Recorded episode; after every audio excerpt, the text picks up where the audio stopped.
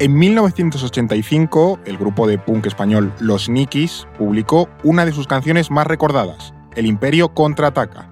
En ella hay frases absolutamente míticas como Los McDonald's están de vacas flacas, ha vencido la tortilla de patatas o En Las Vegas no hay blackjack, solo se juega al cinquillo, en lo que era una evidente parodia del renacer imperial español.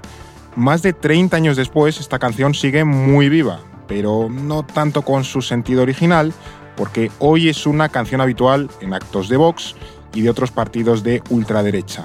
La pregunta es sencilla, ¿cómo deberíamos recordar hoy aquellos siglos del Imperio Español?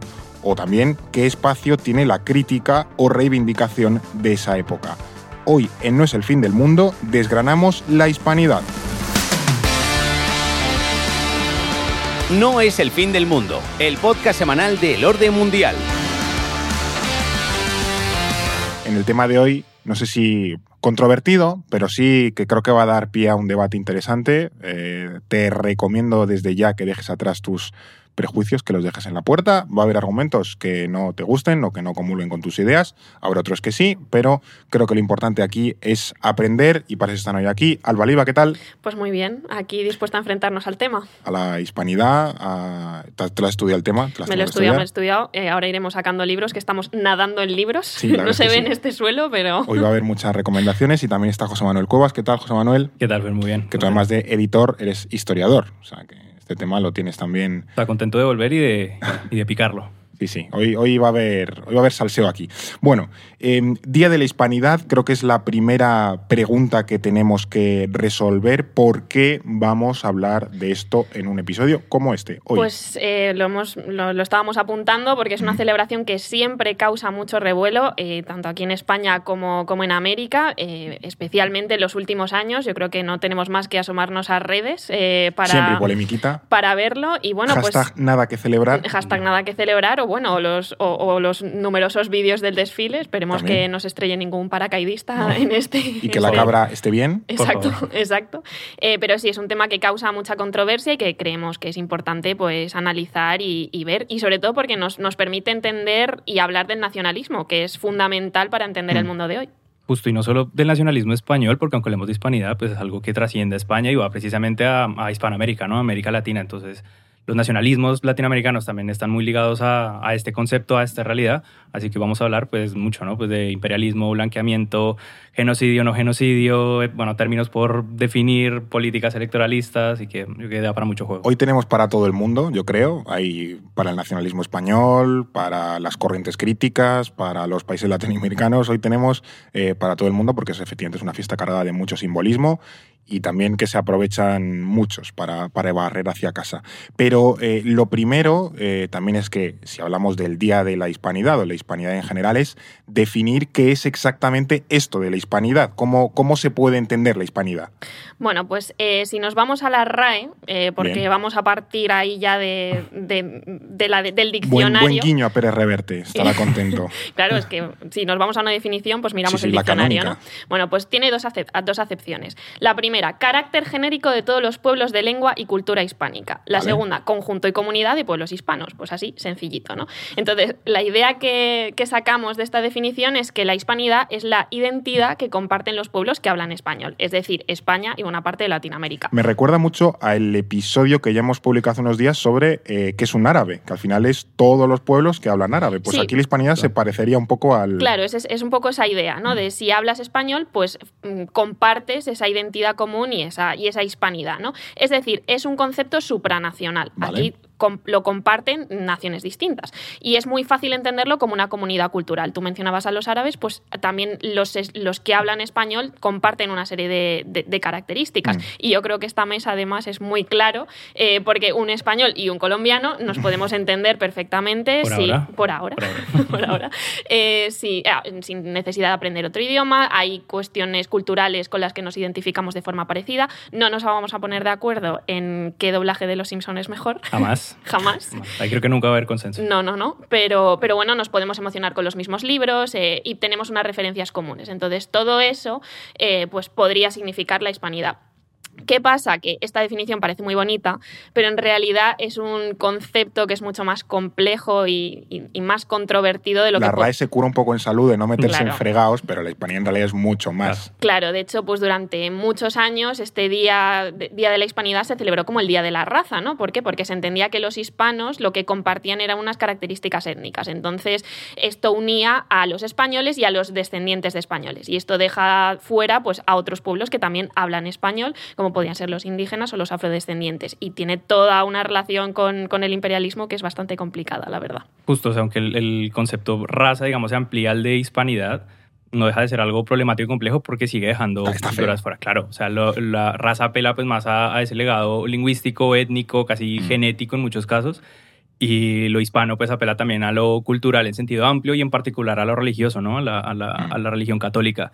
Entonces, claro, eso en una España de hace un siglo, un siglo y medio, en Latinoamérica hace un siglo, un siglo y medio, pues puede significar una cosa. Hoy en día, aunque no sé, el evangelismo ha avanzado mucho en América Latina, ya un 20% de la población latinoamericana es evangélica. pero eso es muy reciente al final. Claro, O, también que pues cada vez hay menos creyentes en España, pues bueno, o sea, ese concepto de hispanidad ligado a lo católico, pues tiene muchos referentes ligados al pasado, pero quizá ya no tan justos con el presente.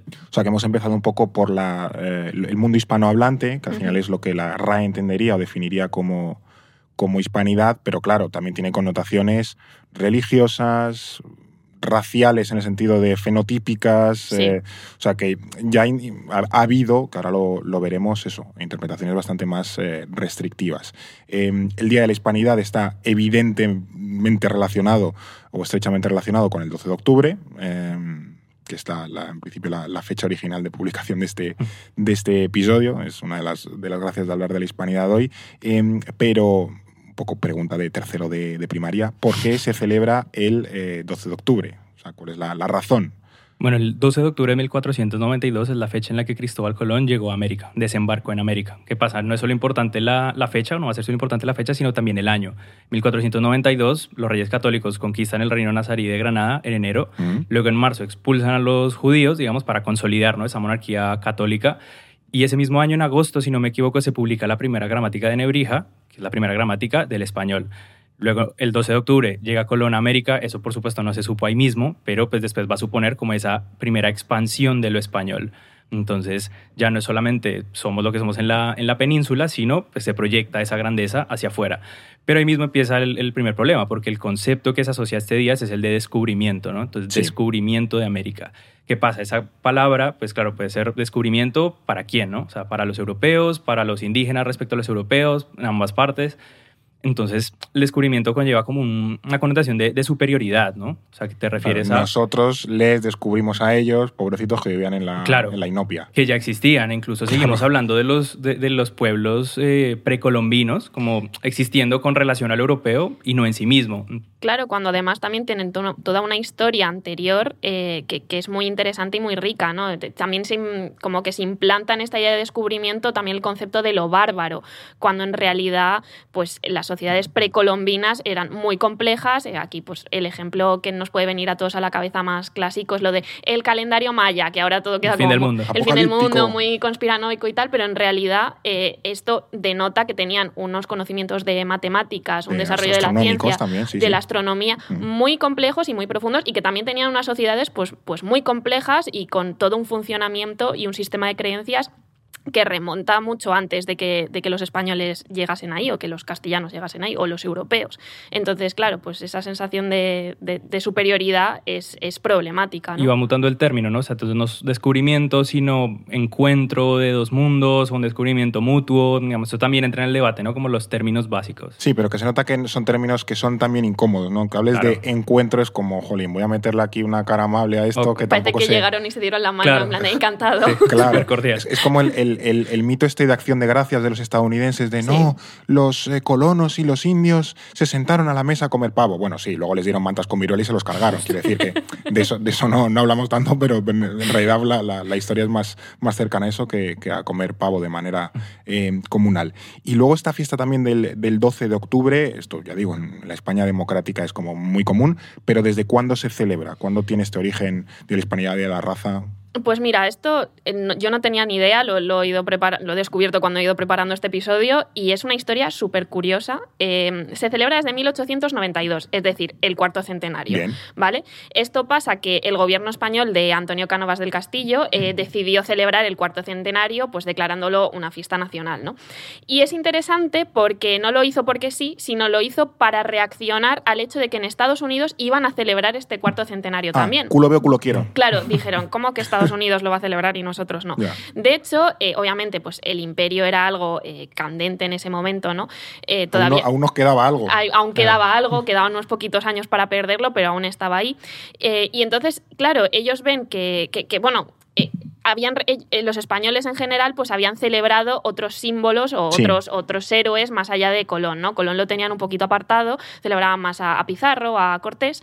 Había eh, hasta billetes de pesetas con, creo que Hernán Cortés, sino, yo es que ya no me acuerdo tanto de las pesetas, tú no te acuerdas de las pesetas. No, la verdad que no. Recuerdo de mi abuelo dándome pesetas, pero que eso ya no servía para nada, ¿sabes? Eh, mm, pero ¿qué pasa? Que en Estados Unidos pues sí que había migrantes italianos que sí. que celebraban la figura de Colón porque hay que recordar que Colón era genovés. Entonces ellos lo identifican como, como un referente del primer italiano que, llegó a América. ¿no?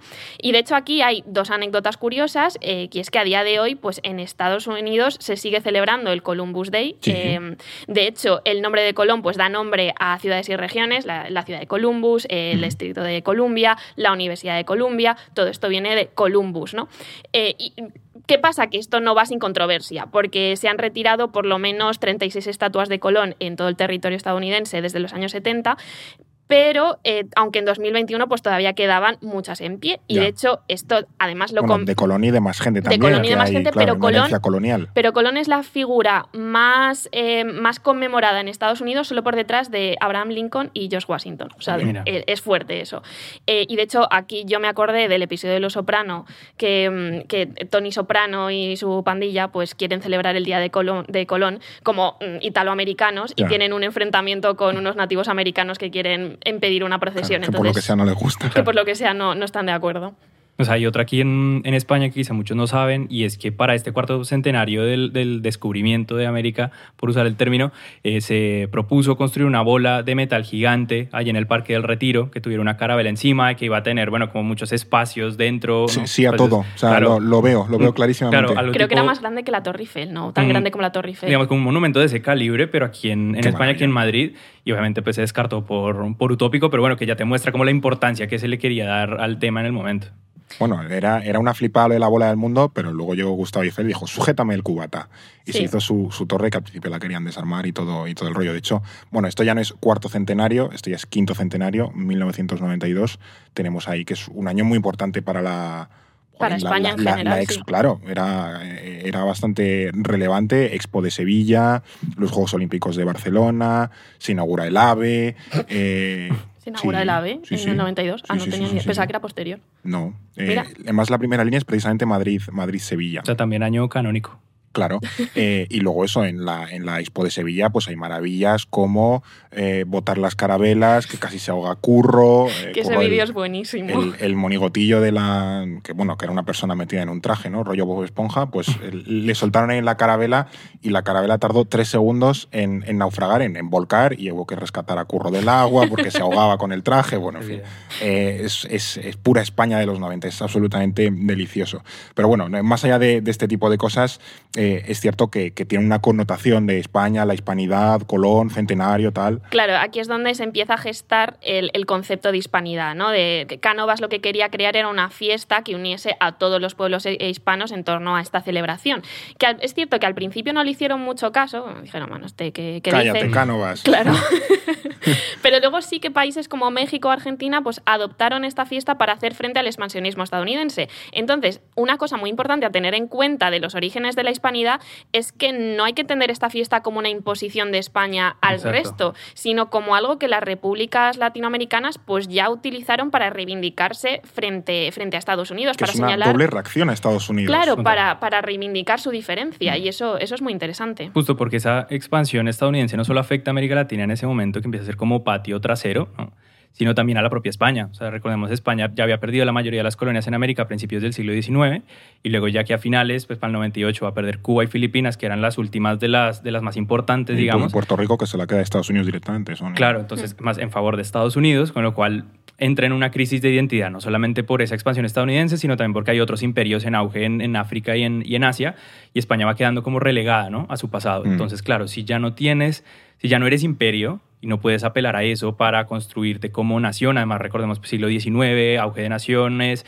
eh, final del siglo XIX, auge ya de nacionalismos, donde se va proyectando todo eso, pues te toca apelar a otra cosa, que es, ya no somos eso, entonces vamos a apelar al legado de eso, ¿no? Que es este conjunto de pueblos que habllos español. Había que rebuscar un poco como en el cajón de qué somos, porque ahora que no tenemos imperio, claro, pues en el cajón de los calcetines a ver qué, encontramos. Pero bueno, como habéis dicho antes, em, este día no siempre ha sido celebrado como Día de la Hispanidad, es un, es un concepto reciente, de hecho es una fiesta eso, que ha ido cambiando el nombre durante muchísimo tiempo, em, eh, y luego también abordaremos cómo se ha abordado el cambio de nombre en los propios países latinoamericanos. Pero en España, ¿qué cambios ha ido teniendo? ¿Por qué ha ido cambiando de nombre? y qué, qué nombre se ha ido adoptando esta fiesta. Vale, aquí hay mucha fecha, mucho nombre. al final la creación de estas cosas no es como alguien que llegue y dice como es la raza o es la hispanidad y mm. hágase, sino que eso va evolucionando, claro, a través de muchas ideas, bueno, de circular de muchas formas y se, y se oficializa en distintos momentos. Pero para que nos quedemos con cosas concretas, quedémonos con tres años, que son 1918, Bien. 1958 y 1987. ¿Qué pasa? Desde lo que comentaba Álvaro ahorita, finales del 19, principios del 20, se va eh, promoviendo la idea de una festividad común, que primero va a ser el Día de la Raza Española, que se promueve desde esta Unión Iberoamericana, que era una organización que existía aquí en, España, y se termina siendo oficial en 1918 como fiesta eh, nacional. ¿Qué pasa?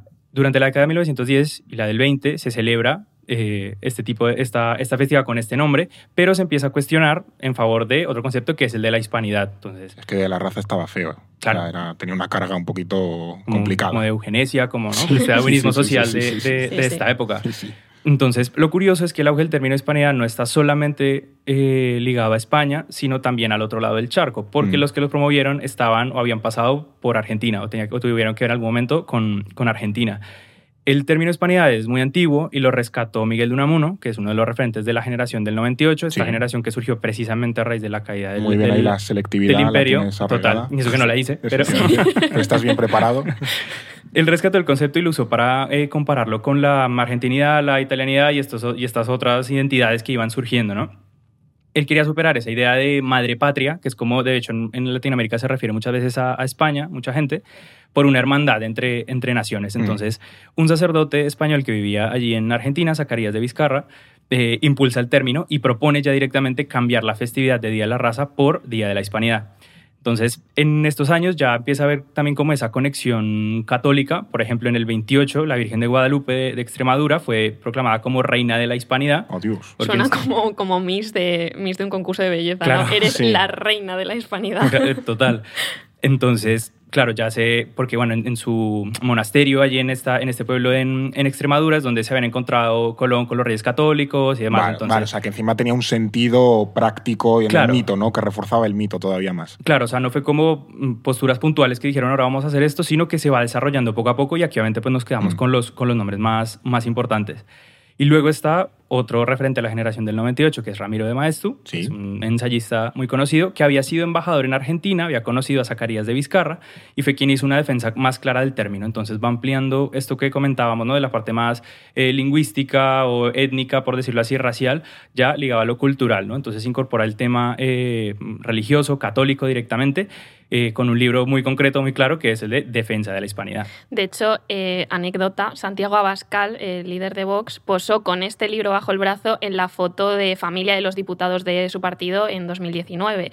Entonces, es un libro que al final pues es lo que dices, ¿no? Defiende el orgullo patrio, el sentido eh, espiritual católico de lo español, el español y las gestas de los españoles. Entonces, va muy, está muy ligado a ese mismo argumentario de Vox. Y, aquí vemos la influencia de este término y de, y de Ramiro de Maeztu en, estas ideas que, son candentes hoy en día. Sí, Ramiro de Maestro en su época acabó en posiciones muy, muy reaccionarias, aunque fuese uno de los intelectuales más importantes de, su época, acabó en, posiciones o defendiendo tesis bastante racionales. De hecho, al principio de la guerra civil lo, lo fusilaron los, los republicanos, como otros muchos intelectuales de, de, derechas, pero también es un poco esa reivindicación, ¿no? Fue de uno de los máximos exponentes, al menos en España, de esa idea de, bueno, de la hispanidad y demás. Justo, de hecho, él lo matan en el 36, en el 38 se reedita su libro, y no solamente su libro, sino pues esta, esta narrativa de la hispanidad a lo católico, mm.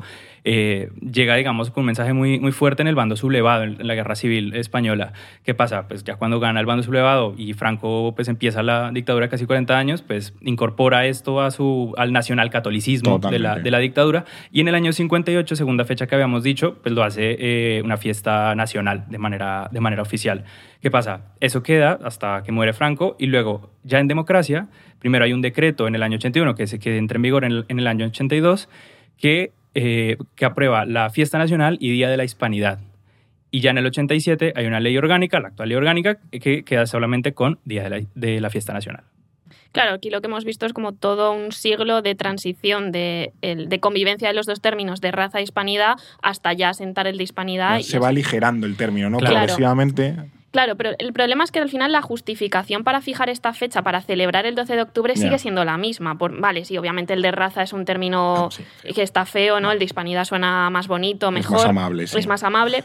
pero al final identificamos igualmente que la llegada de, los españoles, bueno, eh, sí, la llegada de, Colón a América es un punto de partida para, la influencia de España en el mundo y por lo tanto eso tiene que ser un motivo de orgullo nacional, mm. ¿no? Y es que no es que lo diga yo, es que os voy a leer la ley de 1987 en la que fija la, fiesta nacional, que dice, la fecha elegida, el 12 de octubre, simboliza la, efeméride histórica en la que España, a punto de concluir un proceso de construcción del Estado a partir de nuestra pluralidad cultural y política, eh, bueno, integración de los reinos de España en una misma monarquía, inicia un periodo de proyección lingüística y cultural más allá de sus límites europeos. O en otras palabras, la, hispanidad es una celebración imperialista y este es uno de los grandes melones que vamos a hablar, hoy. Que la definición, la motivación me parece muy interesante y muy correcta pero es lo que tú dices, esconde en el fondo, o sea, la definición prácticamente literal de lo que es el imperialismo. Entonces, es un poco, estoy queriendo contarte esta idea, solo que te lo he revisto de una cara amable y ya digo, me parece como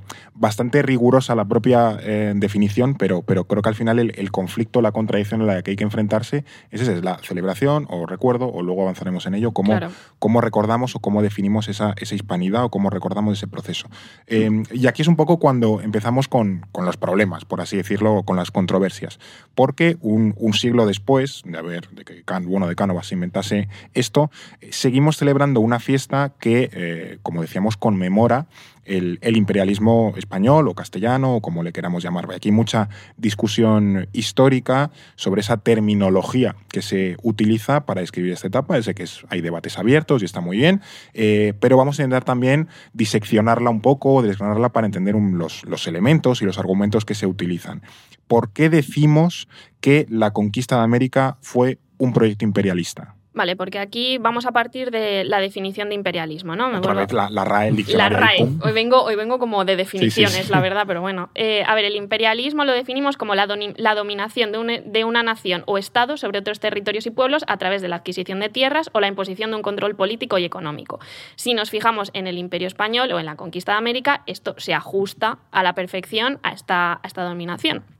Eh, hasta, hasta definición. Sí, definición del imperialismo, sí. Esto no quita que, a ver, que la creación del imperio español, pues es lo que, lo que decías tú, no esté exenta de complejidad, que hay muchos debates históricos y, tenemos que entenderlo, que entenderlo como tal. Entonces nos vamos a quedar con, tres ideas básicas, ¿vale? Mm. La primera es que es un periodo que dura tres siglos. Eh, comienza cuando España no existía como, como ente político, existían una serie de reinos, eh, pues el reino de Castilla y el reino de Aragón, pero sí que termina cuando, cuando España sí que estaba consolidada como ente político. 1800 y pico ya. Claro, vamos del siglo XV prácticamente al, siglo, al siglo XIX. Entonces, eh, aquí hay un gran cambio dentro, perdón, dentro del ente político español la segunda cosa que tenemos que tener en cuenta es que esta conquista pues, no se hizo de la noche a la mañana. ¿no? Entonces, durante estos tres siglos, los castellanos primero y los españoles después pues, van penetrando en el territorio americano poco a poco, dibujan unos mapas en los que hacen ver que lo controlan entero, pero en realidad no, no están así, eh, y al final van construyendo poco a poco pues, unas organizaciones políticas, eh, los virreinatos, etc. ¿no? Eh, y aquí pues, hay que dejar claro que obviamente hubo enfrentamientos con los indígenas, pero también colaboración. Depende del momento histórico al que veamos, pues vemos esas dos realidades. Sobre todo porque si asumimos que en la época precolombina, por llamarla así, ya había entidades políticas y una sociedad más o menos compleja, pues es lógico que al entrar un actor nuevo en ese mundo, en un sentido geográfico, pues esos actores políticos que estaban, pues se relacionasen o de manera hostil o de manera amigable con ese, con ese nuevo actor. Claro, de hecho, entender esto también es una forma de aceptar la complejidad con la que se encontraron también eh, estos, eh, los, europeos a llegar a América. ¿no? Y bueno, desde un punto de vista histórico, pues eh, hay que decir, y este es el tercer punto, el imperialismo español es uno de tantos. El imperialismo español convive con, con otros. ¿no? y en ese momento hay que decir que no había unas leyes internacionales que, que frenasen que un Estado invadiese otros territorios. siglo XVI estamos hablando. Claro, que violase los derechos humanos. Hay que recordar que la historia se ha construido con violencia y que el mundo actual se ha construido así. Por lo tanto, también hay que mantener una cierta distancia histórica al analizar esto. ¿no? que no es justificarlo, sino entender que ha sido así. Claro, claro, exactamente. Em, aún así, con todo, volviendo un poco a la definición, pues obviamente el objetivo principal del imperio español, que bueno, lo vamos a resumir como español, pero sí que es cierto que hay matices dependiendo de la época, castellano, etcétera, ¿no? Pero bueno, lo vamos a llamar así. Era obtener rédito económico, ¿no? Tanto para los colonos que iban, que iban a América, había españoles o castellanos que decían, bueno, es que yo quiero ganar riquezas, me voy a ir a un nuevo territorio porque aquí no, no consigo que muchas nada. zonas de lo que entonces era España, la península ibérica, eran muy pobres y mm, para quedarte en Castilla comiéndote los mocos, pues te ibas a América. Claro, exacto.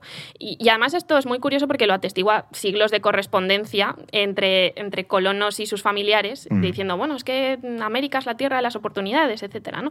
Pero también era una fuente de riquezas para la corona. ¿Por qué? Porque la corona buscaba en América engrosar su propio tesoro y sus capacidades frente a sus rivales europeos. Aquí también podemos mirar a la historia de Europa, que ya es complicarnos demasiado, pero es todo unos siglos de guerras, de competiciones. Y que también hay un proyecto imperialista español eh, para con Europa, porque en ese momento España controlaba pues, los Países Bajos, el Franco Condado, o la parte de Milán, el Reino de Nápoles, etc. Entonces, para sostener las evidentes guerras que había en ese momento, pues necesitaba unos recursos que sacaba de América. O sea que como que todo era un sistema conectado para sostener pues, las muchas guerras, la guerra de los 30 años, por ejemplo, que, tuvo España, pues hacía falta unos recursos que había que sacar de algún lado. Claro, exacto. Y ahí... Y que pues se olvida, perdón, muchas veces de Latinoamérica, no por justificar nada, pero que España también tenía su propio contexto en Europa.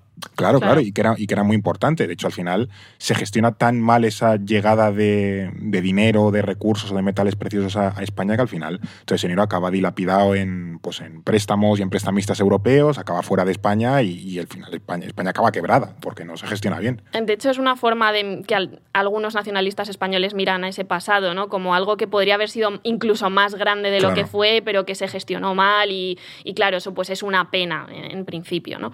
Em, y luego, pues claro, para sostener todo este entramado, pues hace falta una dominación clara. Y para establecer una dominación clara, pues hace falta una gran violencia que está muy bien documentada, que es pues hay guerras, masacres, amputaciones, violaciones, trabajo forzado, esclavitud, lo vamos a ir hablando, pero, pero eso es una realidad que se dio, en, lo, América. Lo típico en cualquier eh, dominación imperialista, pero bueno, es lo que tú decías, que cualquier proceso imperialista que miremos en la historia, lo haga quien lo haga, tiene estos elementos. O sea que en, ese sentido España no, no, es, no es nada especial, no, no, inventa el, fuego. Aquí es cierto que también entra en eso de la violencia, ¿no? Entra en, juego el, famoso debate sobre si eh, los millones de muertes de indígenas eh, a lo largo de este periodo constituyen un genocidio o no.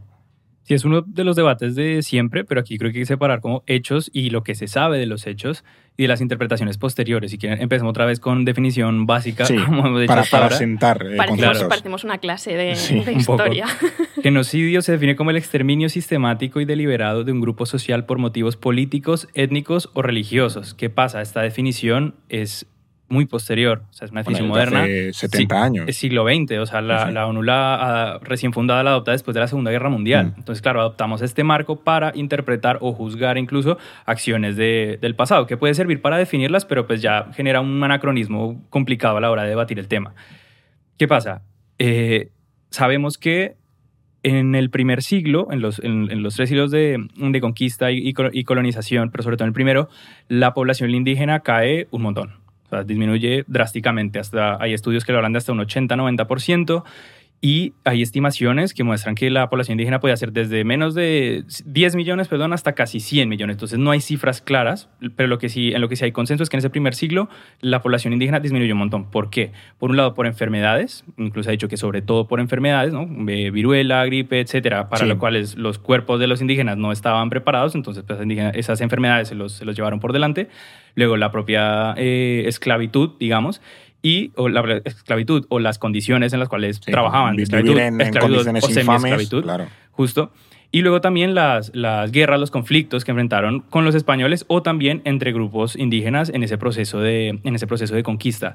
Entonces, el, el, debate sobre el genocidio al final viene a ser posterior. El hecho es que sí, mueren efectivamente muchos indígenas por esta serie de políticas y también por las enfermedades, mm. pero el debate al final es algo que viene a surgir ya mucho después cuando hablamos de derechos humanos, etcétera. es un debate como muy presentista, ¿no? De muy, muy, moderno, cuando en realidad no, no aplica a esa época. Claro, pero sobre los abusos de los indígenas, pues también ahí tenemos las famosas denuncias de religiosos como, como Antonio de Montesinos o Bartolomé de las Casas contra el trato que recibían, que recibían estos pueblos, pues ya en el siglo XVI, ¿no? Y además son, son unas denuncias que llevan a la discusión sobre este tema de si los, si los indios tenían alma, ¿no? Que, eso es algo que se planteó muy desde el inicio de, era, era importante, la conquista. Era importante saber si tenían alma porque, jolín, si la tenían...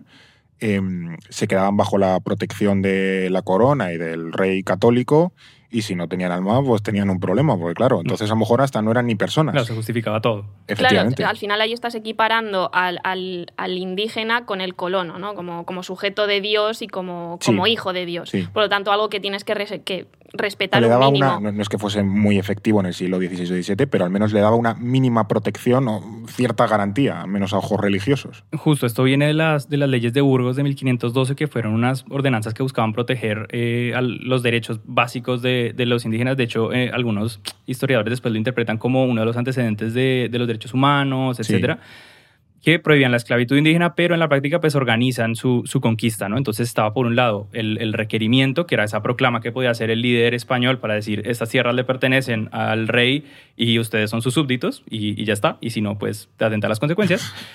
Y la, y la encomienda, que era este sistema de protección. Mm. Eh, a cambio de trabajo, ¿no? Un poco heredero de ese, de ese feudalismo que había en, en, Europa. Entonces, ¿qué pasa? Obviamente no tiene mucho efecto porque si hoy en día para un gobierno es complicado controlar una región particular, pues imagínate con un océano de distancia hace cinco siglos, pues todavía más. Claro. Entonces, ¿qué pasa? La corona quiere un equilibrio entre asegurar unos derechos mínimos del indígena, pero también pues asegurar esa viabilidad económica de, de, ese proyecto que estábamos comentando antes aquí en, en, en Europa, ¿no? Entonces, eh, al final es una forma de, no sé, de sistematizar ese, ese dominio, ¿no? De asegurarlo y de legalizarlo. Sí, que en la teoría podría tener cierto sentido la protección que se intentaba ofrecer, pero en la, en la práctica una administración del siglo XVI era absolutamente incapaz de a 3.000 kilómetros imponer ese tipo de, leyes y, en muchos casos pues los territorios coloniales funcionaban con una autonomía y una semi-independencia que era enorme. Claro, yo creo que tiene más interés histórico por la reflexión dentro de los reinos de la península que, que mm. suscitan estos abusos, pero no tanto porque fuese porque, porque tuviese un impacto positivo, ¿no? Las denuncias eh, también de Bartolomé de las Casas, por ejemplo, eh, que se han hecho, curiosamente también ha sido como un factor, eh, como hacer de menos el imperialismo español, en el sentido de, no, había autocrítica y por eso no fue tan malo, porque al menos nosotros nos planteábamos ciertas cosas, que no lo hacíamos todo bien y tal, pero es también, no sé si blancamiento, pero una especie de justificación un poco cutrilla para hacer algo que en realidad hacía todo el mundo y había denuncias en, cualquier tipo de imperialismo ha habido denuncias. Claro, yo eh, creo que también había abusos. Yo creo que es esta idea de si hubo un fraile que denunció esto significa que el imperialismo español no fue, no fue tan malo, ¿no? Y, realmente pues aquí hay muchos problemas. Y además también habrá otra cuestión de fondo que yo creo que es clave para entender esta etapa, que es el factor civilizatorio y evangelizador. Si al final si pensamos que la hispanidad es una cultura compartida, una cultura común, fue porque se impuso sobre estos territorios. Es que es una de las contradicciones de, claro, que si tú al final has hecho un esfuerzo integrado, o sea, integrador en el sentido de homogenizador, porque realmente tú impusiste, eso no, no sale así como las setas, no es orgánico, no, no aparece de la noche a la mañana. Claro, y además esto lo vemos de forma muy clara si miramos a las órdenes religiosas, ¿no? Eh, si, por ejemplo, la, corona eh, financió el envío de al menos 15.000 religiosos a mm. América durante todo este periodo, la mayoría de los cuales fueron a Nueva España, ¿no? Y lo que hoy es México. Y esta huella, pues la vemos en el presente, porque más más del 70% de la población mexicana es católica. hay una relación directa. Y esto lo podemos aplicar pues, a otros países de Latinoamérica. No hay que menospreciar el auge del evangelismo, porque es muy importante en muchos países, pero, pero el catolicismo sigue siendo la rama del cristianismo principal en, la región. Claro, hasta el origen de muchas ciudades en Estados Unidos, por ejemplo, el origen son misiones religiosas que se instalaron allí para evangelizar a la, peña que estaba por, ese, por esa tierra y luego surgió una ciudad. Justo por Florida o por, o por California. ¿no? está todo, hay un montón. Está todo este estilo del colonialismo español también a nivel arquitectónico y estas cosas. Hay que decir que, bueno, si miramos a estos religiosos, pues posiblemente no tuvieran mala intención, según su sistema de creencias, ellos estaban eh, salvando almas. Eran buena gente, siempre saludaban los, los religiosos. Claro, pero, pero bueno, y tiene una derivada cultural muy interesante que es el sincretismo religioso, yo recomiendo buscar imágenes del el barroco indígena en las iglesias de Cholula, en México. está en México. Sí, las vi y no he flipado más en mi vida al entrar en una iglesia. Yo iba sin expectativas, barroco indígena, ¿eso qué es? De repente entro y digo, ¿qué? Cómo. Eh, lo, recomiendo buscar porque es muy difícil de describir, pero es un ejemplo claro de, sincretismo. ¿no? Pero bueno, pues ese sincretismo o esta imposición de creencias pues también supone el borrado de, otras creencias, me, repito, y, culturas previas. Y claro, pues esa es la otra consecuencia negativa. Claro, de hecho aquí nos estamos centrando es en la oposición o la relación entre lo indígena y lo español, pero estamos olvidando otro elemento que fue el de la esclavitud africana. Sí. Entonces, a raíz de, este descenso demográfico tan drástico que hay en el siglo XVI, España empieza a, a transportar eh, africanos hacia América para que trabajen como mano de obra y eso genera... Bueno, empieza a comprar esclavos, básicamente. Bueno, empieza a comprar esclavos, básicamente. claro, dicho... no, por, actualizar los términos. Sí, sí, sí. sí. Eh, eso, digamos, comienza en el famoso comercio triangular, mm. eh, Europa, África, América, que pues, no deja de ser pues, un negocio para, para sustentar todo este sistema productivo que venimos comentando. Entonces, no se sabe tampoco cuántos esclavos fueron transportados y, y que terminaron viviendo en América, pero sí se sabe que hubo un punto en el que empezaron a superar en número a la población europea. Entonces fue una práctica que se mantuvo durante toda la época colonial, incluso ya después de independizados los países americanos eh, empiezan a abolir la esclavitud en las décadas posteriores y España viene a hacerlo apenas hasta 1870. Entonces en esas últimas décadas, incluso cuando ya se estaba empezando a, limitar, es cuando se explota esta, este, este comercio, precisamente pues para aprovechar el negocio que estaba haciendo, hasta que se declara la libertad de vientres, que ya tus hijos pueden ser libres. Sí, eh, además se ve de manera muy clara en, por ejemplo, en el Caribe. Sí, en los países caribeños es, es muy evidente evidente, ¿no? Lo vemos en Colombia, lo vemos en la República Dominicana, lo vemos en Cuba, lo vemos en Haití, que tiene una, proporción de población negra eh, altísima. Y de hecho, bueno, además también está la historia de la independencia de Haití, ¿no? Que desde Francia en, 1804, si no me equivoco, que es el primer país americano en lograrlo y además... Después de Estados Unidos, sí. Después de Estados Unidos, mm. eh, ahí la puntualización bien, pero sí. Eh, y él fue el resultado de, una rebelión de esclavos. Entonces eh, también vemos la importancia de todo este factor del comercio triangular. Hay un artículo muy bueno en Orden Mundial que explica, que cuenta toda esa historia. De y también tenemos mapas del comercio triangular. Sí, sí, sí, sí, tenemos bastante contenidos. Otra puntualización que se suele hacer, por ejemplo, en este proceso de la conquista de América, es que eh, no fue un proyecto único de españoles, y es evidente, pues ahí tenemos Canadá, Estados Unidos, tal, eh, sino que varias naciones europeas colaboraron o incluso hicieron más barbaridades que los españoles. Un poco como, bueno, fuimos los menos malos, entonces fuimos buenos.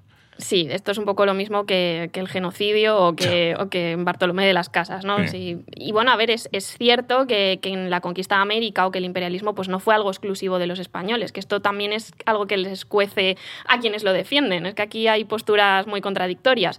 Sabemos que holandeses, británicos, portugueses eh, pues participaron de este comercio triangular, establecieron su propio dominio territorial mm. y bueno, eso es, eso es un hecho histórico, ¿no? El problema es que esta idea, eh, pues se utiliza como justificación de, que el imperio español no fue algo malo, ¿no? O que hicimos universidades. De que hicimos universidades, de que fuimos a civilizar y entonces pues todo eso fue mejor. Porque al final lo que pasa es que estamos utilizando la historia del imperio para construir nuestro orgullo nacional. Y ahí es donde, donde está el problema de cómo entendemos la hispanidad en España, porque estamos celebrando a figuras, estamos celebrando procesos históricos, estamos eh, poniendo en el centro hechos que mm. son muy problemáticos, que entran ahora ya sí en contradicción con lo que se supone que son nuestros valores actuales, pues esa defensa de los derechos humanos, esa defensa del no intervencionismo. En cambio, utilizamos estos factores para, para fundamentarnos como nación. Y ahí aquí ya empieza a ser todo más pantanoso. cómo casa esta idea de la hispanidad con el relato nacionalista español, que hay un, hay un evidente cortocircuito entre ambos, que ahora mismo no, no se relacionan eh, bien, pero eh, también al final esta idea del imperio pues es algo que, sigue siendo recurrente durante mucho tiempo. Claro, al final pues ya pasó más de un siglo de la iniciativa de Cánovas que mencionábamos hace, hace un rato, pero en España se sigue entendiendo que esta valía como nación está en ese mismo legado, ¿no? O sea, como somos grandes porque alguna vez tuvimos un imperio que hizo muchas cosas. Entonces, claro, celebrar el imperio lleva una serie de contradicciones pues, que ya todo el mundo se está imaginando y que son las que vuelven cada año en este, en este 12 de, octubre, ¿no? que como fuimos un imperio poderoso, fuimos los primeros en llegar, pero no fuimos los únicos, otros hicieron cosas peores, entonces somos buenos.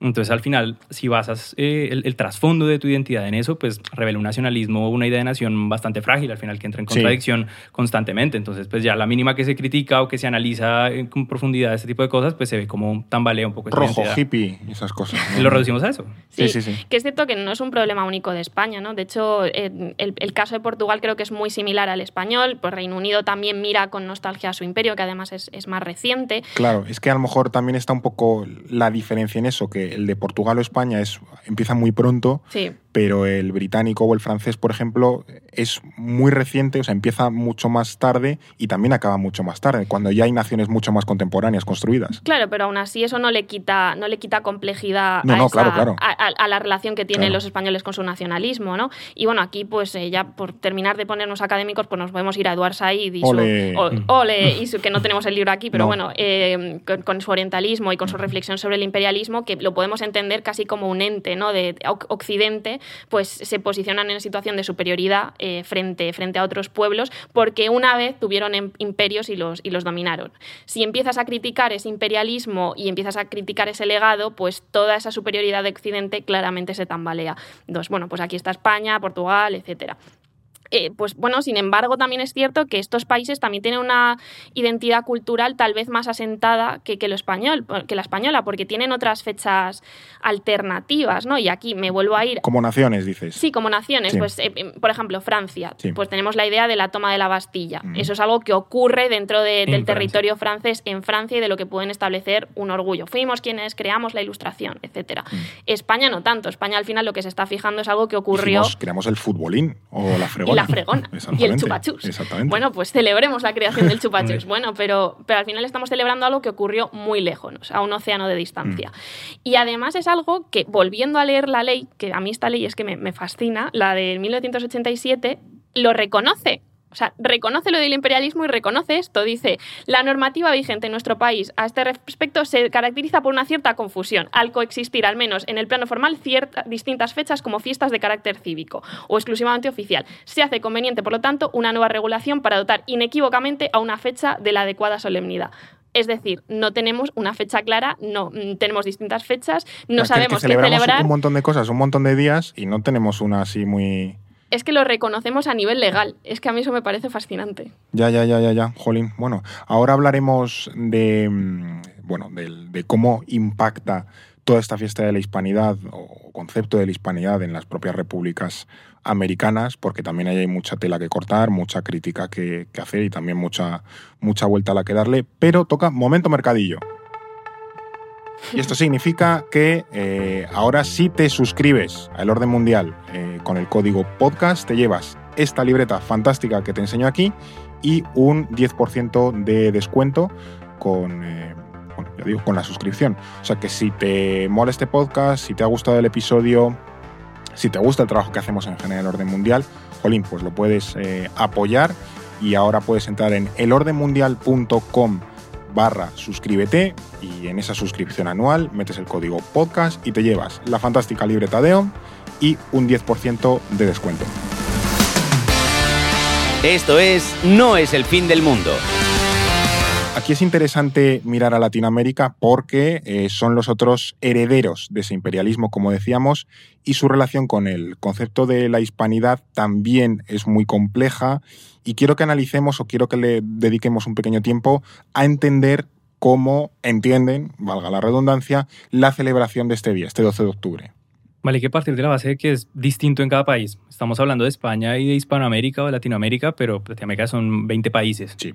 Entonces, al final, por toda esta historia que estamos repasando, pues cada uno desarrolló un mestizaje distinto, una composición étnica distinta, eh, una historia política distinta, etc. Entonces, no es lo mismo la relación que pueden tener los bolivianos, por ejemplo, con la hispanidad, siendo un país con un 60% de indígenas, mm. que Chile o Argentina, donde una población blanca o más blanca mucho más numerosa y también con una migración europea mucho más reciente. Entonces, eso, digamos, va cambiando de país a país, pero en términos generales, la relación con la hispanidad es más compleja en los países de, con más población indígena o mestiza y un poco más amable con, eh, en los países donde hay una población más blanca. De hecho, aquí a lo mejor una historia menos conocida en España es el hecho de que Argentina o Chile pues, lanzaron campañas para someter a los indígenas y hacerse con tierras después de su independencia, ¿no? En, a, partir de la segunda mitad del siglo XIX. Y además eran unas campañas que tenían mucho que ver, ahora ya sí, con estas ideas de darwinismo social, de, pureza de la raza, de construcción de la nación. bebían mucho también de ese mito de Estados Unidos de la conquista del oeste. Pues esto, es la sí está más cerca de un genocidio que lo que a menudo se atribuye al siglo XVI, porque aquí ya había una conciencia de nación, había una voluntad explícita de esta gente, estos indígenas se tienen que ir a pastar, eh, a muchos se los cargaron, o sea, hubo a muchos también los, se los, civilizaron con programas específicos, entonces es todo También vale para, yo que sé, Canadá o Estados Unidos, eh, que no es algo de Argentina, sino que en el siglo XIX ya estos procesos sí que son bastante más eh, conscientes de que estás eliminando a esa gente. Sí, sí, sí y que medio se, no se justifica, pero ya se, se, debatía en la época, o sea, se hablaba de cómo tenía que ser ese proyecto expansionista, si eso, incorporando a los indígenas en la sociedad, si arrasando directamente, mm. o sea, en el caso argentino, en las campañas del, del desierto se ve, eh, hay textos de, de, líderes políticos argumentando eh, una postura u otra, entonces eso ya, ya venía desde entonces. ¿Qué pasa? Que esas tensiones entre élites blancas o más blancas e indígenas son transversales en toda la región. Entonces eso a veces no lo vemos desde España, porque, no sé, pues vemos latinoamericanos de distintos países, de distinto color de piel y pues generalizamos sobre lo que puede ser. Y que no conocemos tanto la historia de cada país latinoamericano, que es muy compleja y aunque sean jóvenes como países, jolín, también tienen su historia. Claro, la miramos que eso como una historia regional, pero pues esa división étnica, lingüística, cultural sigue marcando como la, jerarquía social en, en, muchos países, o sea, México, Guatemala, Colombia, donde hay un mestizaje muy fuerte y hay un, un buen porcentaje de población indígena, eso se ve aún hoy en día eh, yo suelo poner, el, cuando hablamos de este tema, el ejemplo de Colombia, que hasta en la Constitución de 1991 no reconocía su diversidad étnica. Y estamos hablando de hace 30, años. Mm. Es que es fuerte eso. Sí, sí. Claro. Em, Entonces, eso, perdón, complica eh, desarrollar un nacionalismo eh, homogéneo, una idea de nación consolidada. Hablamos del caso español, de esa fragilidad de, de la identidad, ¿no? Pero pasa lo mismo en, en, América Latina, porque todos tienen un relato contra el imperio español, que la génesis del país está en independizarse de allí o de aquí. Pero más allá de, más allá de eso, pues que se utilizan pues, mitos como los libertadores, ¿no? Bolívar, San Martín, etcétera. En cada país hay una relación distinta, ¿no? Pues porque ahí también están las historias de los indígenas, de las poblaciones eh, eh, afrodescendientes, y eso al final pues genera un relato distinto, mucho más complicado en cada país. Luego también, eh, más allá de, bueno, esos relatos que son importantes para formar esas naciones. Aquí, mira, voy con la, con la primera recomendación del, iba a decir, librística, editorial. hemos tardado en sacar, pero... Sí, sí, sí, ahora, ahora vienen más, no, no os preocupéis. Esto se llama Una historia global de América Latina, de Héctor Pérez Briñoli, está editado por, por Alianza, colócalo por ahí, en el, para que así quien, quien nos esté viendo por, por YouTube lo pueda, lo pueda ver, pero bueno, como siempre lo ponemos en la, en la descripción. Y cuenta un poco en este, en este libro eh, cómo se construye, no es una historia cronológica ni lineal, sino de las ideas, por así decirlo, y cuenta un poco cómo se construyen los nacionalismos de muchos países latinoamericanos y también aborda esas contradicciones de, eh, vale, yo qué sé, queremos ser Argentina o Chile. Bueno, pues todavía viven aquí un montón de indígenas, ¿qué hacemos con ellos? Claro, es un poco esa, esa pregunta de ¿qué somos? ¿Qué somos? Nos estamos construyendo como nación, ¿qué somos como nación? Y yo creo que es, un, es una pregunta que sigue presente ¿no? en, Latinoamérica. Que, muchas, nos, lo, preguntamos los, los españoles o lo aplicamos a España, pero en muchos países latinoamericanos esa idea del que somos todavía no está muy clara eh, y además también por esa razón eh, en muchas ocasiones esta idea de la hispanidad ha ido cambiando en los propios países latinoamericanos y la han ido modificando y adaptándose un poco al, contexto. Claro, ya no es solo que en cada país haya un contexto, sino que también dentro de los países esto va evolucionando. Entonces, sí que hay unas tendencias claras. Retomo a Ramiro de Maestro, que lo habíamos mencionado hace un rato. Sus ideas calaron mucho en eh, posturas eh, muy conservadoras en América Latina. Mm.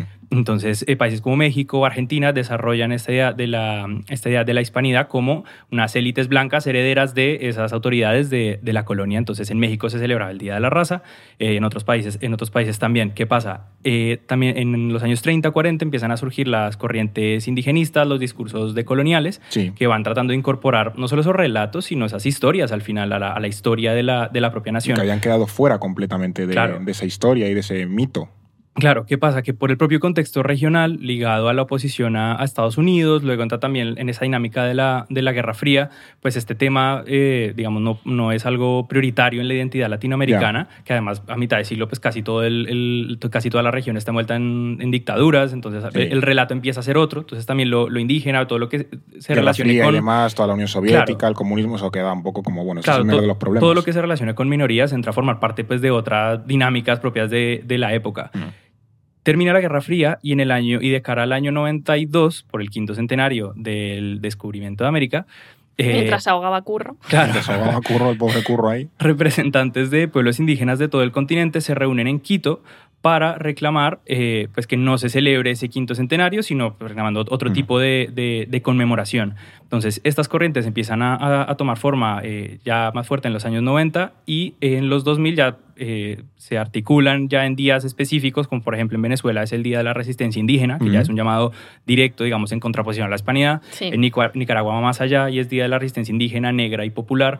Otros países deciden celebrar la, el, el, encuentro de los mundos, celebrar la diversidad racial, el respeto a la diversidad cultural en el caso de Argentina. Claro que ahí tenemos esa imagen más amable tal vez hacia la hispanidad argentina de vamos a tratarlo como, como encuentro de mundos, ¿no? O diversidad cultural. Em, yo creo que esto pues, genera muchos, muchas tensiones políticas dentro de los países, ¿no? entre, entre esas élites y, estos colectivos indígenas, afrodescendientes, etcétera, ¿no? pues un choque que tiene que ver con, con, la organización social y con la clase, pero también lo podemos entender en clave regional, ¿no? porque también es, coincide con, con el auge o con la llegada al poder de líderes como Chávez, como Morales, toda una tendencia que ha continuado décadas posteriores y que yo creo que desde esas élites blancas, aunque se vean en otros países, se puede entender como un efecto dominó. ¿no? Yo estoy, por ejemplo, en Chile y veo un Chávez y entiendo que ese efecto Chávez es ideológico y puede acabar afectando a mi país, pero también, em, también cuestiona la hispanidad y eso puede acabar afectando a mi país. Entonces, bueno, pues entiende como todas unas dinámicas regionales de la propia América Latina. Sí, bueno, a lo mejor en los países más europeos en un sentido migratorio no ocurre tanto, pero yo que sé, en un Colombia o en Venezuela, que llegue una persona no blanca al poder, incluso en Bolivia también, me estoy acordando ahora de cuando echaron a, Evo Morales del, poder, que llegue una persona no blanca al gobierno, para esas élites es a menudo hasta traumático, porque supone como el quiebre del statu quo que se ha mantenido por siglos. O sea, el caso de Evo Morales como representante de, de, los pueblos indígenas en, Bolivia, pero el caso en Colombia con Francia Márquez, la vicepresidenta, que es la primera vicepresidenta afrocolombiana en la historia de Colombia, fue muy fuerte, porque al final, más allá de, cómo se discuta esta incorporación de los relatos, de la historia al propio país, estas élites blancas no dejan de sentirse de alguna forma amenazadas por esa, por esa presencia, ¿no? Sea simbólica o efectiva a través de protestas, etcétera. Entonces, aunque haya pues, muchas eh, manifestaciones en favor de los derechos de las comunidades indígenas, de las minorías, etcétera, eh, cuando terminan en violencia, se termina apelando sobre todo como a esa violencia, ¿no? a ese terrorismo indígena y a esas ideas que al final reflejan ese, como ese alejamiento y, esa, y ese querer marcar distancias con eso que está llegando a las instituciones. Sí, totalmente. Y luego está AMLO, eh, que es el acrónimo de Andrés Manuel López Obrador, que es el presidente mexicano, que eh, dijo que España, mm, casi lo dice casi todos los años, debía pedir perdón por la conquista. Y es algo que ha repetido varias veces, de hecho escucha, porque esta fue una de ellas envié ya una carta al rey de España y otra carta al Papa para que se haga un relato de agravios y eh, se pida perdón a eh, los pueblos originarios por eh, las violaciones a lo que ahora se conoce como derechos humanos. Este es otro debate interesante, el enésimo beef que nos tira AMLO, también se lo tiraba al Papa, no es, no es el único que le, echa. Al, rey y al Vaticano. Totalmente. Es, bueno, eso, cada 12 de octubre es un, es un habitual. Pero el, el, debate de siempre, ¿debe España o su gobierno, o el rey, o el Papa, pedir perdón por todo aquel proceso? Vale, pues eh, sí, es cierto que es algo que causa mucho revuelo en España, aunque hay que decir que es un debate que también se da en otros países europeos y que se ha pedido perdón. En Países Bajos el rey pidió perdón eh, a sus antiguas colonias por, por el pasado colonial holandés. Em, como hemos dicho, es un debate complejo y podemos ver tres posturas, así por por, por darle así como tres, sí, tres focos. Tres focos. Mm. Por un lado, podemos argumentar que los españoles pues, no somos responsables de los... españoles de hoy. Los españoles de ah, hoy eh, no somos responsables de los actos de nuestros antepasados. ¿Por qué tengo yo que pedir perdón por los actos de mi tataratatarabuelo, que ni siquiera sé si fue a América, eh, y, tú, y no tú, eh, mexicano blanco, que, a lo mejor tienes el mismo tataratatarabuelo que yo? ¿no? ¿Por, por, qué, ¿Por, qué, esa diferencia atlántica? esto hay que decir que AMLO pues, se curó en salud y él pidió perdón como descendiente de cántabros. Eh, en, un en, una visita que hizo, que hizo a Yucatán, pidió perdón al pueblo maya, ¿no? Hombre, es complicada esa idea de la culpa colectiva. Sí. O sea, es, es, ya, ya lo es en el presente, o sea, decir, todo un pueblo es responsable de, yo qué sé, todos los alemanes eran eh, responsables del holocausto, o todos los rusos de hoy son responsables de la invasión de Ucrania es, complicado esa, no sé, esa simplificación y ya a nivel histórico, entre generaciones, ya me parece todavía más rebuscado. Claro, además también cuando entendemos, porque entra también el debate de si nuestro país es heredero de mm, esas coronas, de esos reyes, de esos colonos, cuando a lo mejor ni siquiera existía la misma noción política. Entonces, pues ahí es, complicado, ¿no?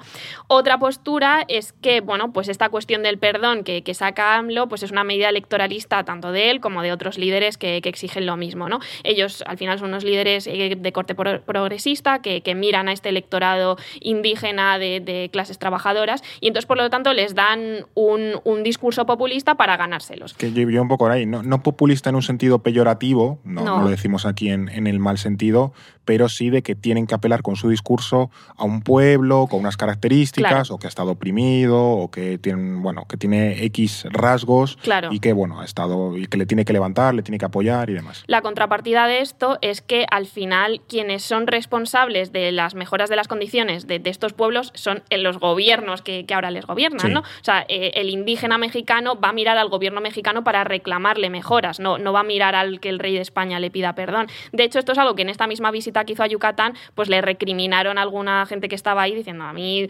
déjate de perdones del rey de España, yo lo que quiero es que me mejores mis condiciones de vida tú, que, me gobiernas. Claro que si son pobres X estratos de la población mexicana, no es por culpa de Felipe VI, sino porque a lo mejor sus presidentes no han sido lo mejor del mundo. Claro, o sea que hay razones históricas que pueden explicar pues, esas diferencias sociales, esa estratificación social, etcétera, pero pues ya con 200 años de historia republicana, pues una cosa es tratar de explicar ese trasfondo y otra ya es culpar eh, digamos, a, a, alguien de fuera, básicamente. Claro.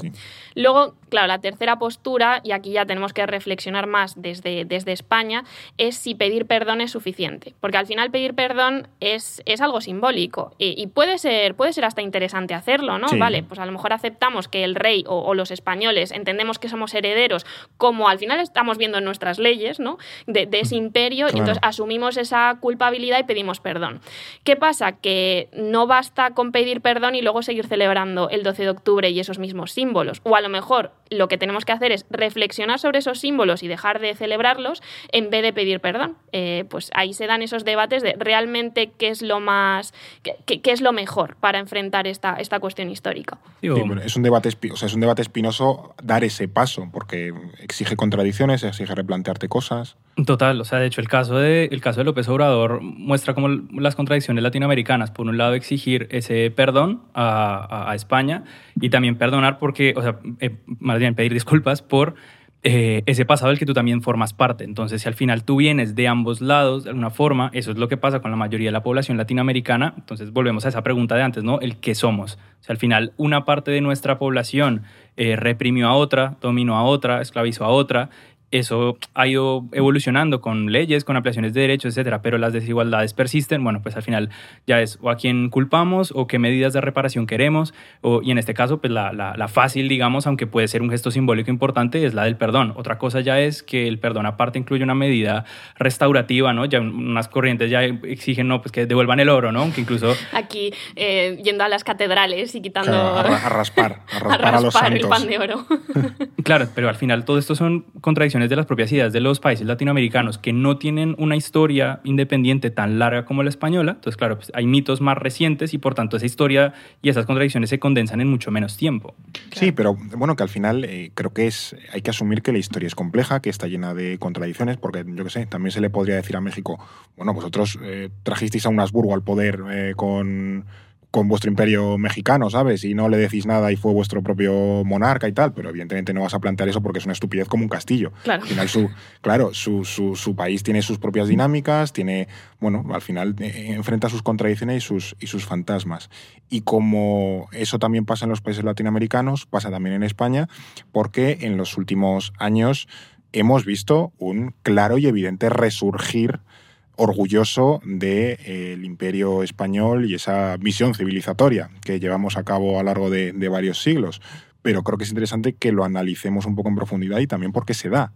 Vale, pues esto se entiende con el auge de la extrema derecha en los últimos años, así eh, tan claro. Sin resumen. Sí, como resumen. Y con la extrema derecha, pues todo un nacionalismo español más conservador que ha recuperado estos mitos de, del imperio español, de los reyes católicos, como una forma de defensa de, de la hispanidad eh, porque se sienten amenazados ¿no? por distintas cosas. Y esto lo vemos muy claro con, con el argumentario de Vox, ¿no? Eh, el del partido ultraderecha español. Eh, las tres razones por las que se sienten eh, amenazados es, en primer lugar, este auge de la crítica de colonial y del movimiento indigenista. Si tienes a una persona que está tirándole estatuas de Colón en algún punto de América, tú como nacionalista español te sientes amenazado porque te están cuestionando. Están han atacado tu identidad. Están atacando tu identidad mm. y atacando lo que tú entiendes que es como un legado del que tienes que estar orgulloso. Por lo tanto, reaccionas sí. eh, con estas justificaciones que hemos visto o incluso yendo más allá decir que el, que el imperio y la civilización españolas fueron algo necesario mm. y bueno. Eh, por otro lado está también la propia política interna española. ¿no? Aquí tenemos este auge de los, de los, nacionalistas, de los nacionalismos regionales, pues el sí. independentismo catalán. Ese, los nacionalistas españoles se, entienden, se sienten atacados desde dentro. Por lo tanto, también reaccionan de la misma manera. Sí, que como hay que buscar, hay que recuperar los símbolos y reivindicarlos para fortalecer a la, a la nación, básicamente. Claro, claro, claro, claro.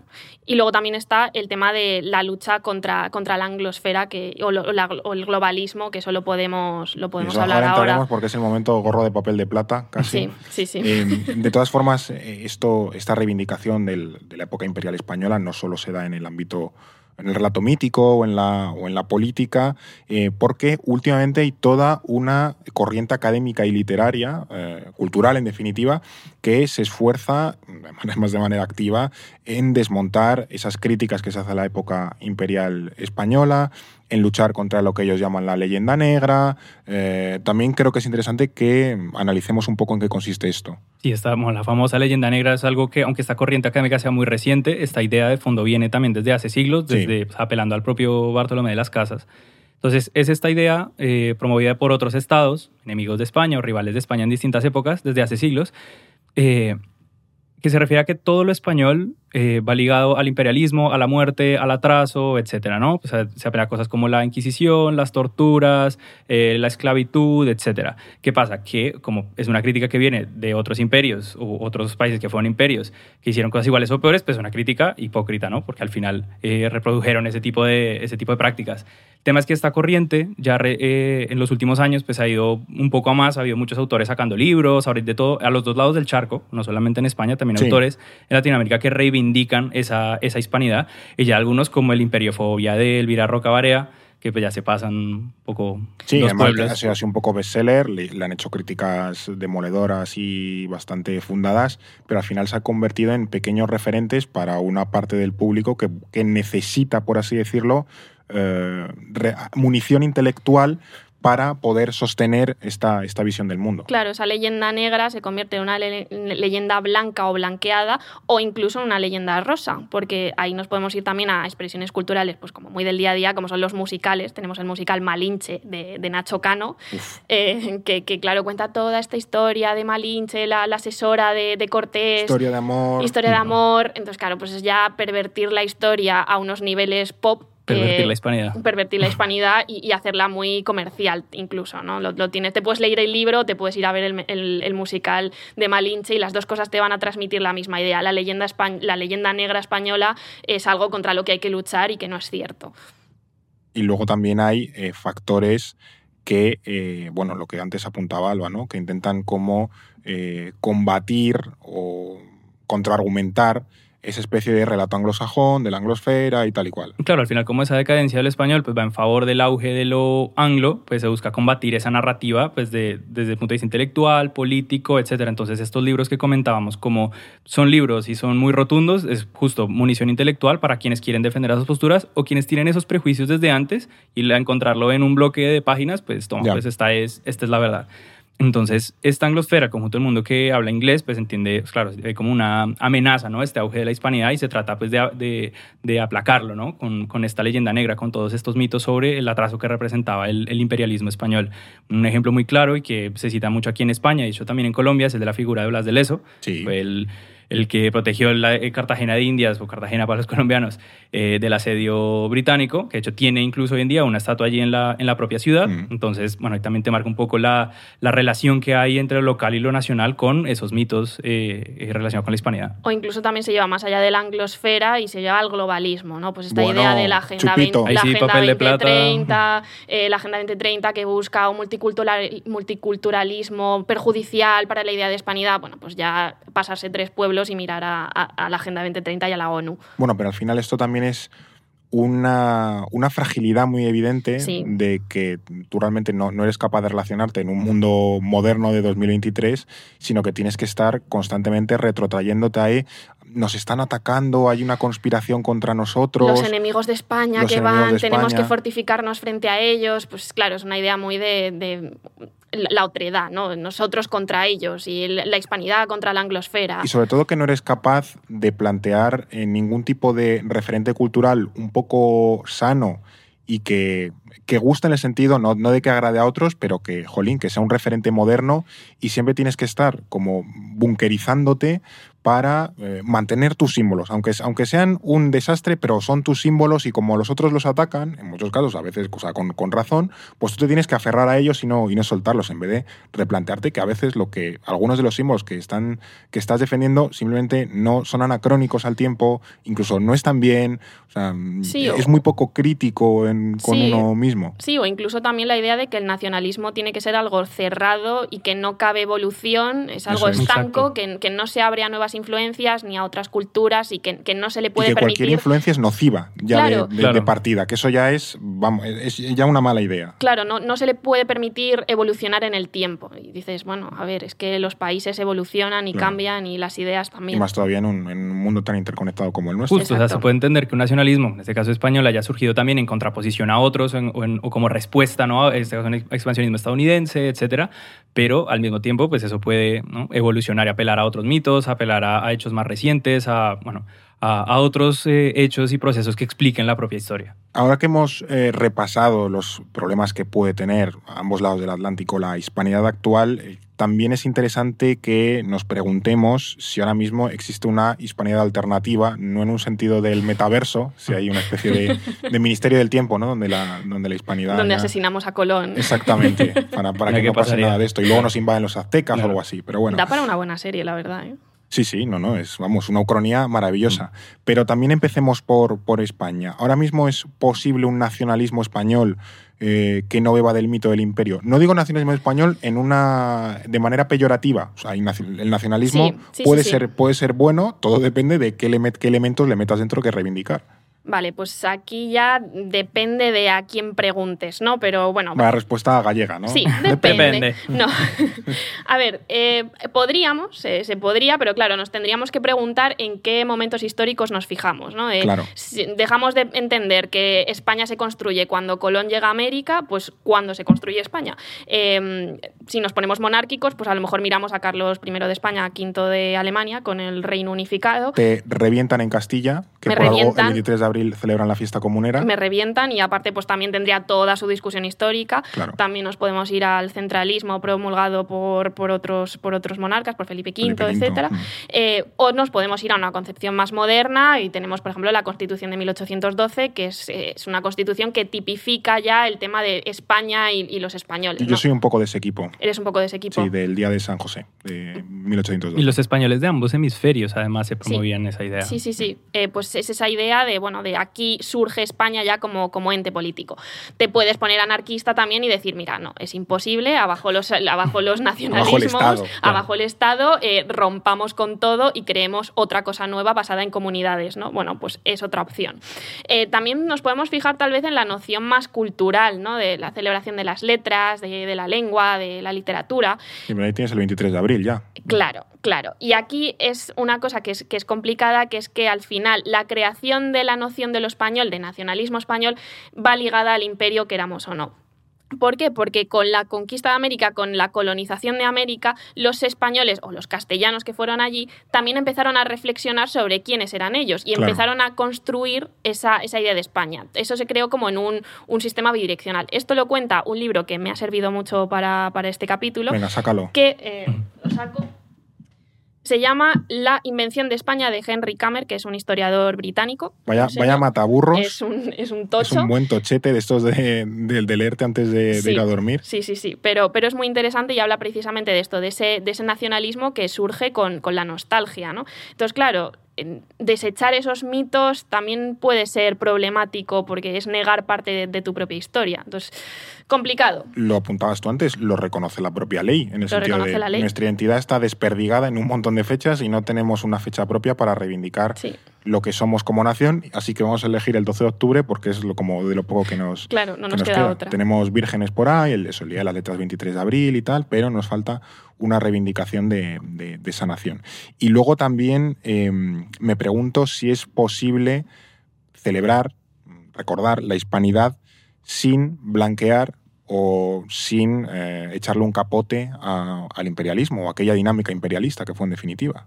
Yo creo que es bastante utópico y pues ya depende cómo se quiera tejer esa, esa relación entre los países sobre lo que es la hispanidad, ¿no? O sea, para empezar hay que, hay que diferenciar entre conmemorar y, celebrar. O sea, cuando conmemoramos algo, pues recordamos algo que fue importante y que queremos evocar hoy en día porque sigue importando de alguna forma.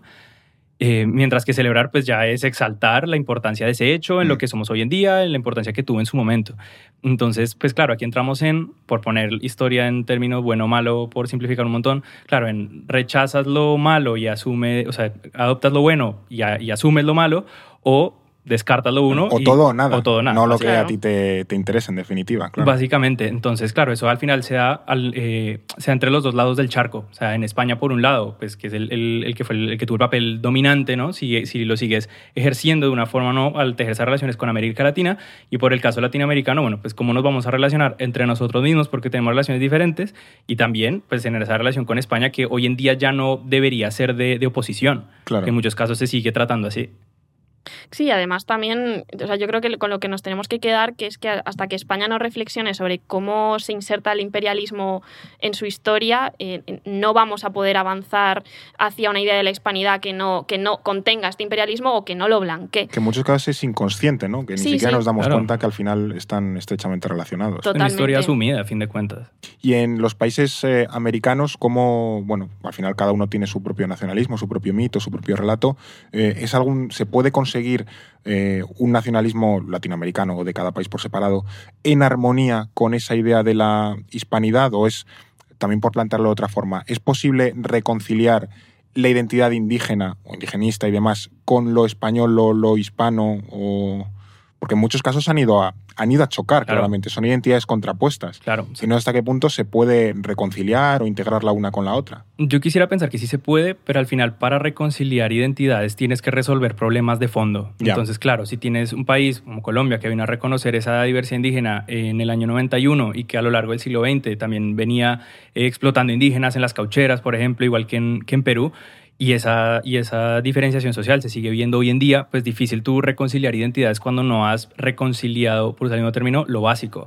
Pasa lo mismo en, en, Guatemala, la mitad de la población guatemalteca es indígena, pero hace 40 años tenías un genocidio, que bueno, también un debate a nivel legal sobre si fue genocidio o no, de varias poblaciones indígenas. Entonces, yo creo que sí es posible, porque al final le hemos visto cómo personas de distintas procedencias han llegado a puestos de poder y han incorporado estos relatos, estas discusiones, etcétera. Se han ido ampliando eh, derechos, se han ido mejorando condiciones de vida, pero solamente cuando esto termine de, consolidarse de una forma más o menos aceptable, obviamente esto es un proceso distinto en cada país, pues que se va a poder articular ¿no? Ese, ese cruce de identidades dentro de los propios países y con relación a lo, a lo común, porque estamos hablando de discusiones dentro de cada país, pero también se tendría que dar una discusión a nivel regional, que al final hay muchas diferencias. Sí. Y ya por, por plantear el, el, enésimo giro, casi en un, un nudo nuevo, ¿es posible que se pueda generar una hispanidad que no esté centrada en España? Porque en muchos casos la hispanidad es de España al mundo o de España al mundo hispanohablante.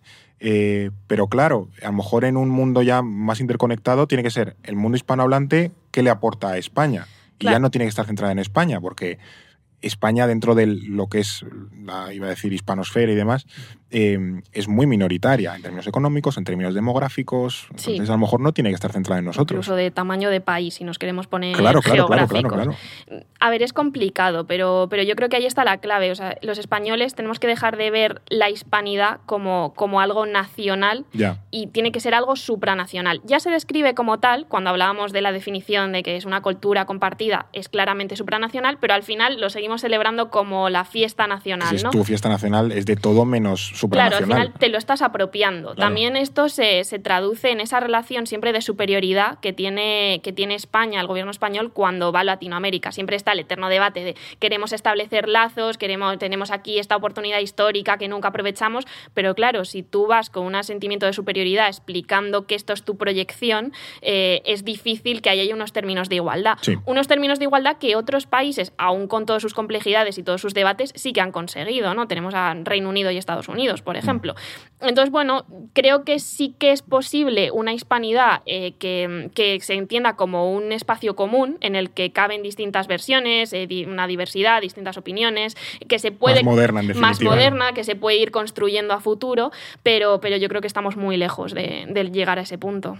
Yo voy por ahí también. O sea, me gustaría pensar que sí, porque le veo muchas oportunidades y justificaciones, explicaciones históricas para hacerlo, pero lo veo complicado por tres cosas que voy a tratar de sintetizar. Primero, en Latinoamérica falta eh, una mayor presencia política, eh, económica a nivel internacional y, y, una mayor integración que se ha buscado durante décadas y no se ha podido conseguir cuando Latinoamérica, tanto los países individuales como como región, puedan tratarse con, con España más de tú a tú, tipo Estados Unidos, Reino Unido, mm. pues ya es otra relación sobre la cual se puede construir algo diferente y eso todavía está muy lejos de, hacerse. Segundo, España ya forma parte de una identidad supranacional como es la Unión Europea, que encima es un proyecto político, económico, etcétera.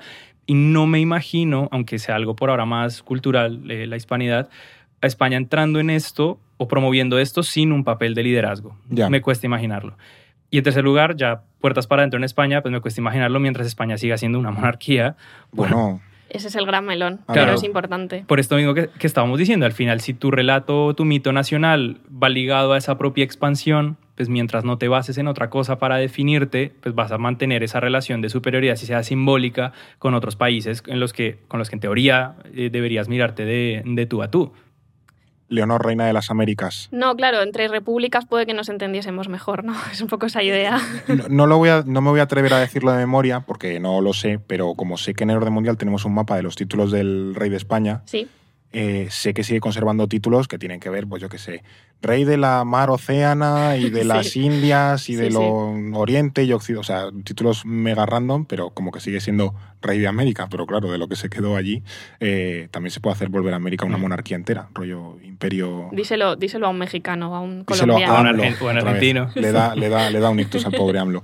Bueno, pues hasta aquí el, eh, el episodio de, de, hoy. Creo que hemos aprendido cosas muy interesantes, creo que hemos planteado perspectivas, puntos de vista, como ideas que, que bueno, que creo que no están muy presentes en el, en el debate habitual o en esta polemiquita del, del 12 de octubre habitual. O sea que creo que, que han merecido la pena. gracias, Alba. Gracias a vosotros. Gracias, José Manuel. Gracias a ustedes. Y gracias a ti que nos has estado escuchando en Spotify, Evox, Abel Podcast o viendo en YouTube. Recuerda, si, nos estás escuchando ahí y acabas de llegar al podcast, por ejemplo, dale a seguir y así ya te van saliendo los nuevos capítulos. Solo espero que hayas ya dicho eh, lo que, hayas aprendido, que hayas disfrutado, que hayas eh, obtenido ideas nuevas que poder enviarle a tu cuñado si quieres. Eh, y nosotros, en el orden mundial, te esperaremos aquí la semana que viene en este podcast en No es el fin del mundo. No es el fin del mundo, el podcast semanal del orden mundial Producido por The Voice Village. Dirección Eduardo Saldaña. Conducido por Fernando Arancón y guion de David Gómez y Alba Leiva. Producción ejecutiva Ricardo Villa. Diseño de sonido y sintonía original Pablo de Diego.